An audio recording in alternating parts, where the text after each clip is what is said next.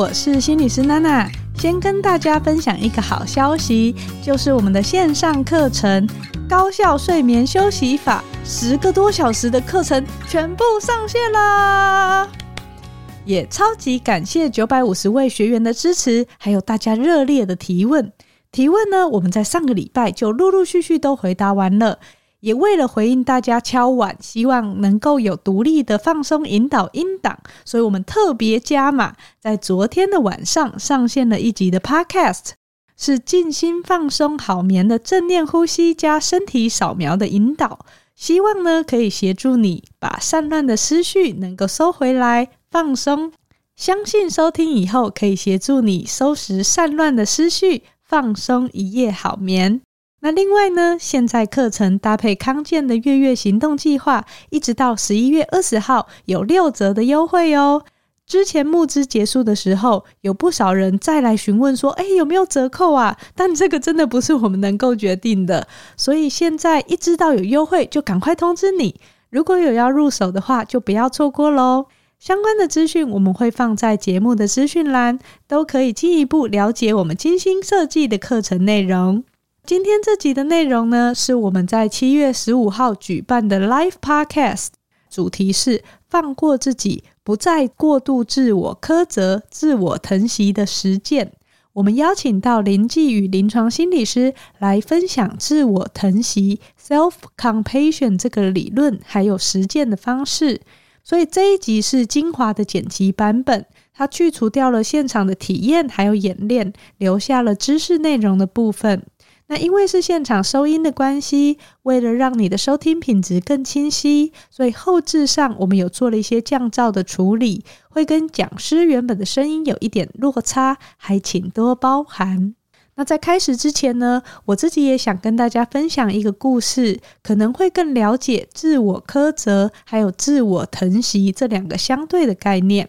那这个故事也是我在这一场讲座当中回应听众 Q&A 的其中一个例子。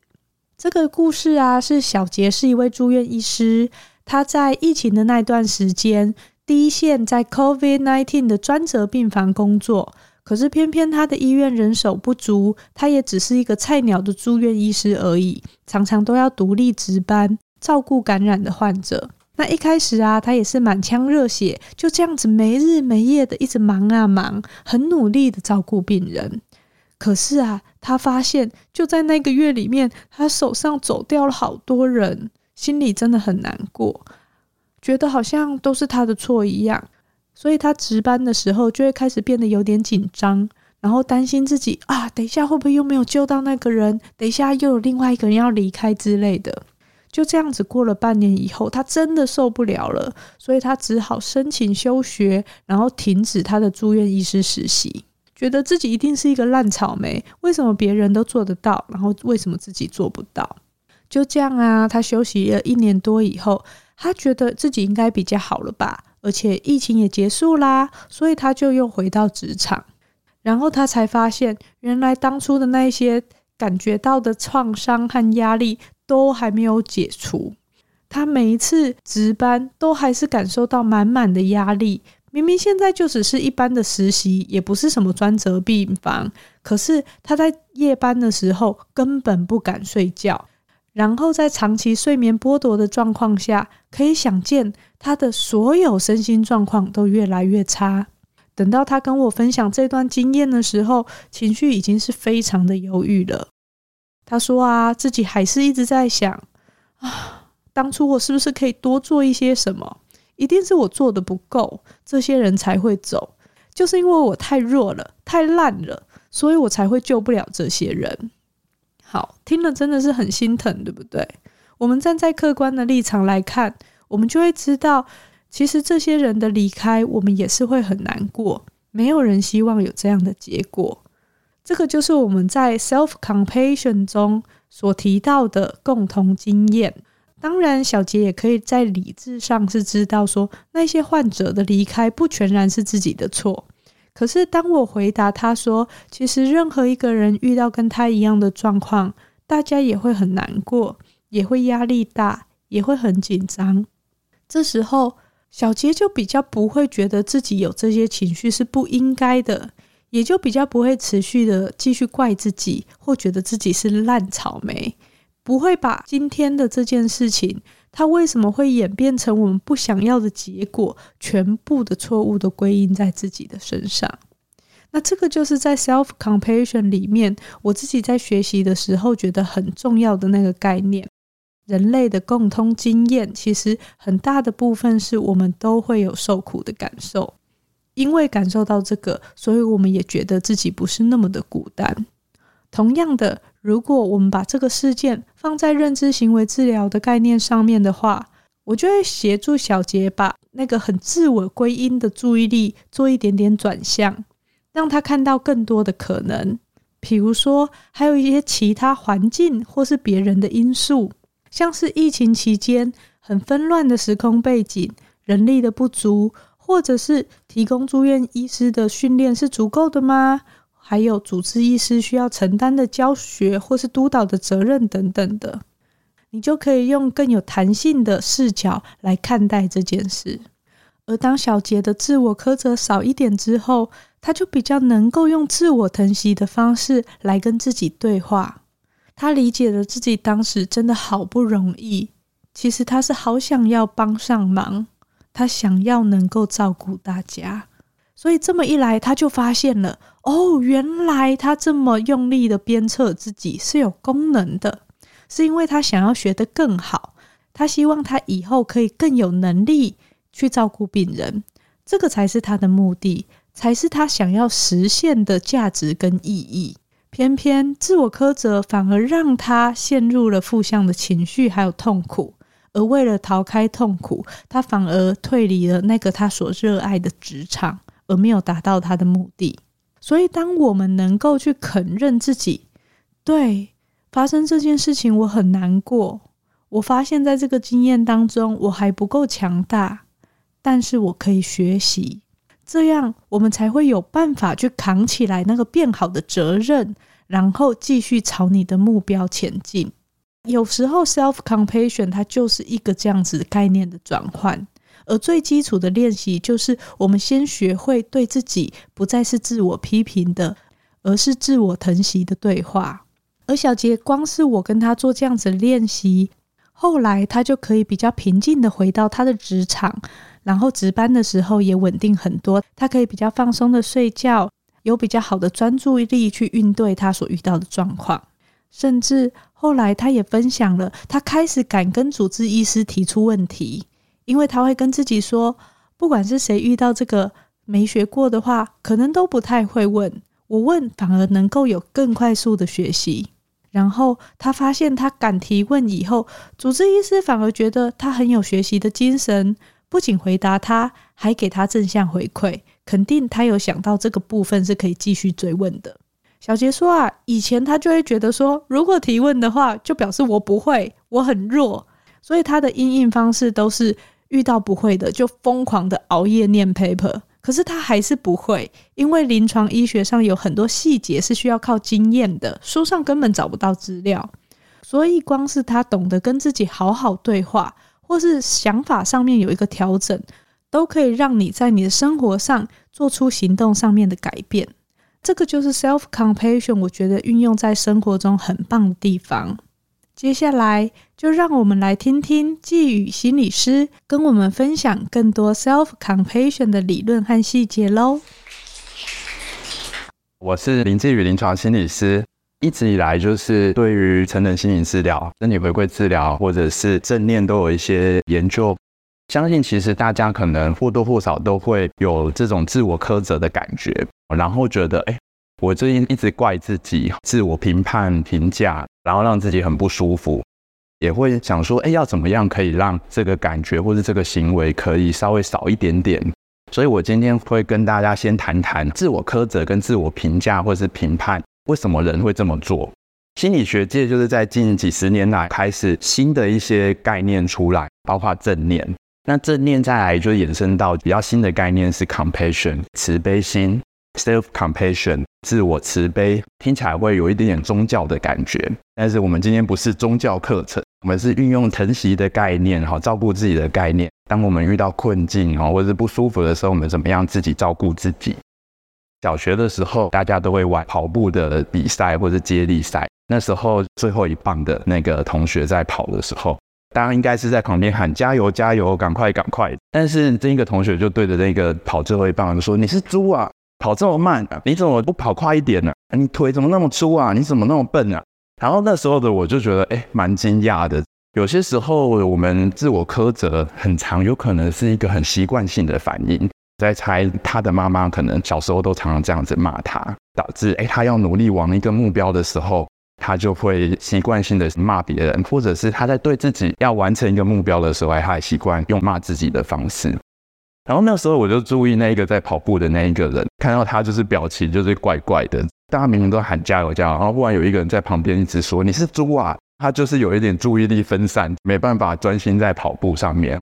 所以事实上，自我苛责或是自我评判，它反而会造成我们在前往目标的路上遇到一些更大的不舒服或是困难。那为什么我们还是会想要持续？为什么我们还是继续惯性的去做这样子的事情？哦，一个是有可能是诶，小时候或者是平常哦，有一种不打不成器的这种概念，告诉自己一定要骂一下才能够成功之类的。其实我们会去看哦，自我苛责它还是有一个目标存在的。比如说在身材上面哈，我太胖啊，吃太多啊。好像背后是告诉自己，哎，就是我不够好，我想要再变漂亮一点点，变帅一点点。那个内在的价值可能是想要维持健康，或者是我们是想要可以被别人喜爱。但是这个过程，我们是一直用骂自己的方式，想要达到这个目标，过程反而是更不舒服。那工作上面遇到的一些困境，也常常可能会批判自己。但是其实仔细思考一下，那背后的目标不是就是想要工作顺利完成吗？让自己再更精进啊，或者是避免自己好被 fire 掉或者是失败的这个经验。可是有时候就会很惯性的去骂自己，哎，为什么我就是没办法达到？当我们在自我苛责或者是评判自己、评价自己的时候，事实上我们会造成一个内在的一个防御机制的启动，有一点点像是那种压力反应。其实，在骂自己或是惯性在苛责自己的时候，心理上面的压力的反应会出现。那我们再试想一个情境，想想看，如果绵羊，你知道的绵羊，在遇到狼来了，绵羊会做些什么事？第一个反应，逃跑嘛，对不对？狼来了，就是一群，就是统统都跑走，跑走。而且羊是很敏感的，我还记得以前去纽西兰的时候，那边有很多羊，光是车子从旁边经过，就会看到一群羊在那边逃跑，他们就远离车道。那羊逃跑之后，他们会做些什么事？羊就是离开之后，他们就去吃东西，这样，他们就在做羊该做的事。车子经过的时候，他吓一跳，吓一跳，他就站跟逃嘛，因为他没办法跟我们作战，他就逃跑了，他就去比较远的地方。然后危险消失了之后，他就开始继续吃东西。你想想看哦，如果是你身为一个人，你遇到了威胁，然后比如说，哎，狼来了之类的，你是那一只羊。你要逃跑，然后逃跑之后到一个相对安全的地方之后，人就是这样就算了吗？你会反省，想说这个狼怎么会这个时候出现？我怎么没避开？或者是我下次要怎么样才能够让这个狼不会再找到我？这边够安全吗？之前也有人说，哦，我刚刚跑走的那个样子会不会很丑？我知道那个很丑的感觉会不会被别人看到？其实刚刚讲的这个都是人跟动物稍微有一点点不太一样的地方。物其实就是思考很简单，过了就算了，回去做原来他自己想要做的事情。但是我们人的大脑就是比较复杂，我们很容易纠结在刚刚那一个东西里面，我们还想要在预防那个危险再次的发生，即便这个危险现在已经不在了，我们还是会让这个内在威胁持续，重复的想这些事。可能就会苛责自己，或是检讨自己，甚至更大的反应会有一些羞愧的感觉。我真的是做得很糟，更深的对自己的自我概念的一个批评。所以在讲正念，或者讲 compassion，或者讲慈悲的时候，我都常常用这一个双剑经的一个比喻。它其实是一个比较偏宗教的故事，但是我觉得它是一个很有启发的比喻。我就是说，当我们遇到了困境、坏事的时候，已经感受不好了。它就好像你已经被射中第一支箭，但是真正让我们就是持续去受苦或者是不舒服的经验，往往都是第二支箭。我们会一直射自己射第二支箭、第三支箭、第四支箭，常常自我苛责或者是批评，就是在对自己设下了第二支箭，然后这个箭就一直都拔不掉。那面对到这样子的一个自我苛责、自我疼惜，或者是 self compassion，它会是一铁解方，适时的稍微中断一下这一个持续性的反应，那我们也可以去往自己重要的目标前进。这个英文 compassion，它在中文里面有翻成慈悲，那也有人会翻成关怀、疼惜。不知道大家想到的慈悲心是什么？大家可能就会想到好好大爱之类的。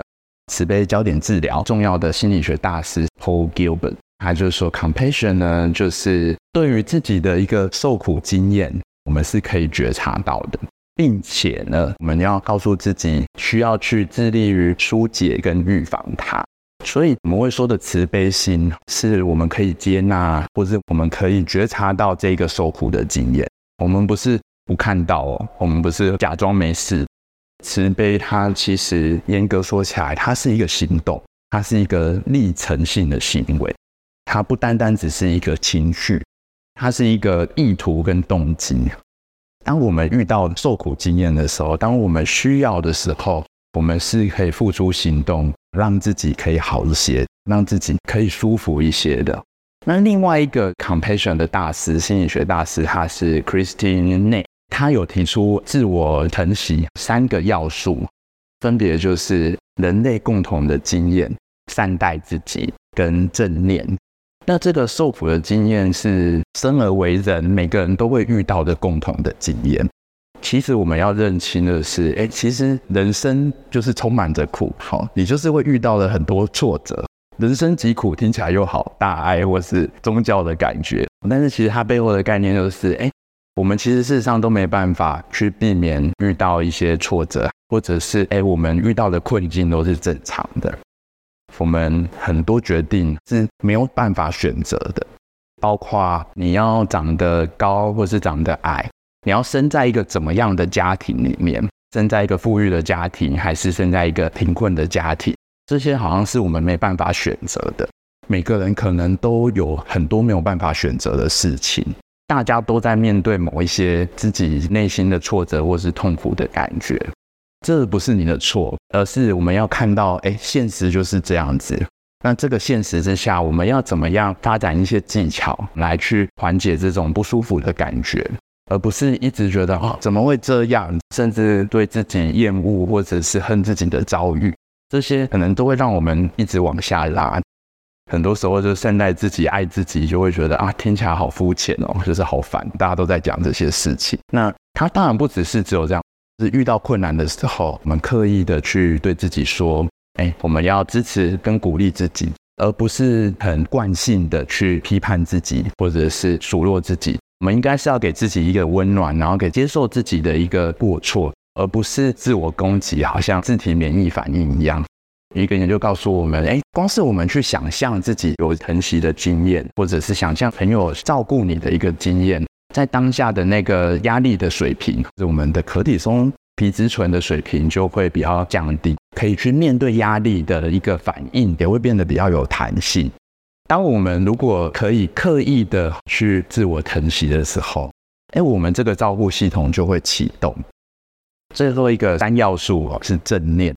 那正念跟 compassion 其实是非常有关联的。有一派是专门研究正念的学者，他们带了很多正念的团体。后来发现，当我们开始正念的能力，然后心态或是态度越来越发展出来的时候，我们的 compassion 的能力就会发展出来。所以正念是一个大家真的可以去生活上面实践跟练习的一个态度。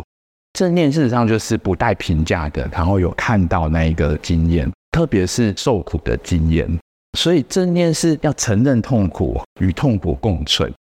我们遇到不好的事情的时候，知道自己不喜欢这些经验，但是也承认，哎，这些事情正在发生。了解到有不舒服的感觉存在，我们有一个能力可以容纳那个不舒服的感觉，帮助我们去暂停那一个批评，中断那一个惯性的反应。好，我很喜欢正念或者慈悲 （compassion） 的学者都会讲的一句话：凡是你抵抗的任何的事情，它都会持续；凡是你可以感受的，都会获得疗愈。所以，当我们如果很刻意的在抵抗某一个受苦的经验，或者我们不要有那些感觉，我们不要有焦虑，我们不要不舒服，这个抵抗的过程，其实我们是用尽全力在推开这个感觉。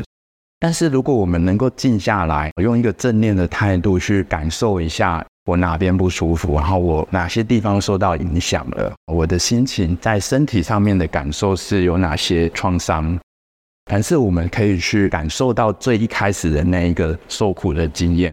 我们就可以在这过程当中开始产生疗愈的一个行动。那有些人会把正念误以为是感受最后面那个东西，就是我的自我苛责，我要持续的感受这个自我苛责。其实不是哈，有些人会误以为是这样，然后他就走火入魔，就越来越不舒服。所以自我疼惜也不是阿 Q 式的回避，没看到这件事情，不是诶装作没事。那当我们如果要做一个自我疼惜，或者是我们要照顾自己的时候，也要提醒自己，哎，我们不是隐晦的在做抗拒这件事，你是常常在带放松的练习。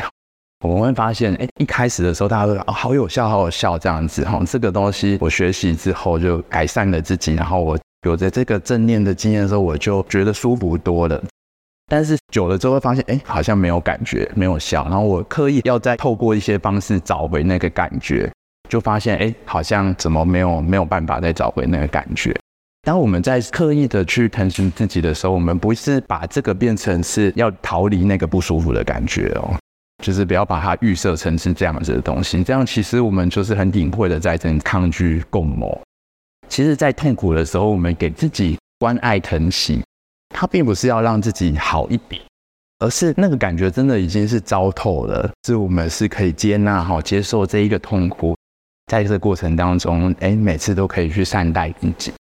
现在有很多方式可以让自己好一点。那也有些人的那个逃离这个经验，就是用一些，比如说饮酒啊、酗酒啊。有些人会觉得啊，这个好像是某一种善待自己，或者让自己感觉不要 那么不舒服。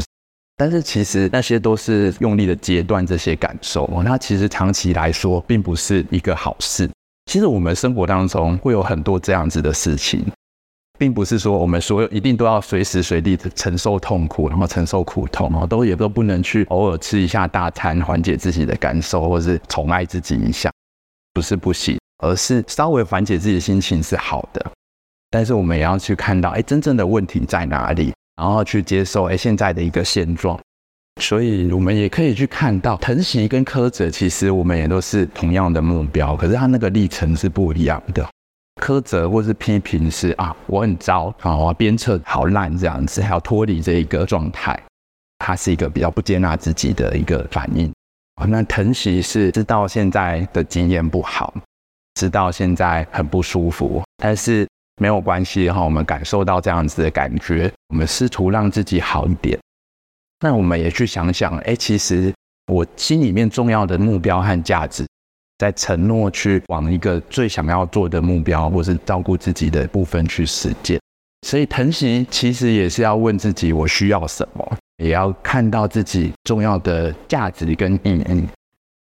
听到这边，大家对于 self compassion 是不是有更多的了解呢？你会发现，或许你跟我都一样，在生活中过得好认真，对自己有好多严格的标准。可是生活中，我们难免会遇到犯错或挫折的时候。这时候，如果过多的自我批判，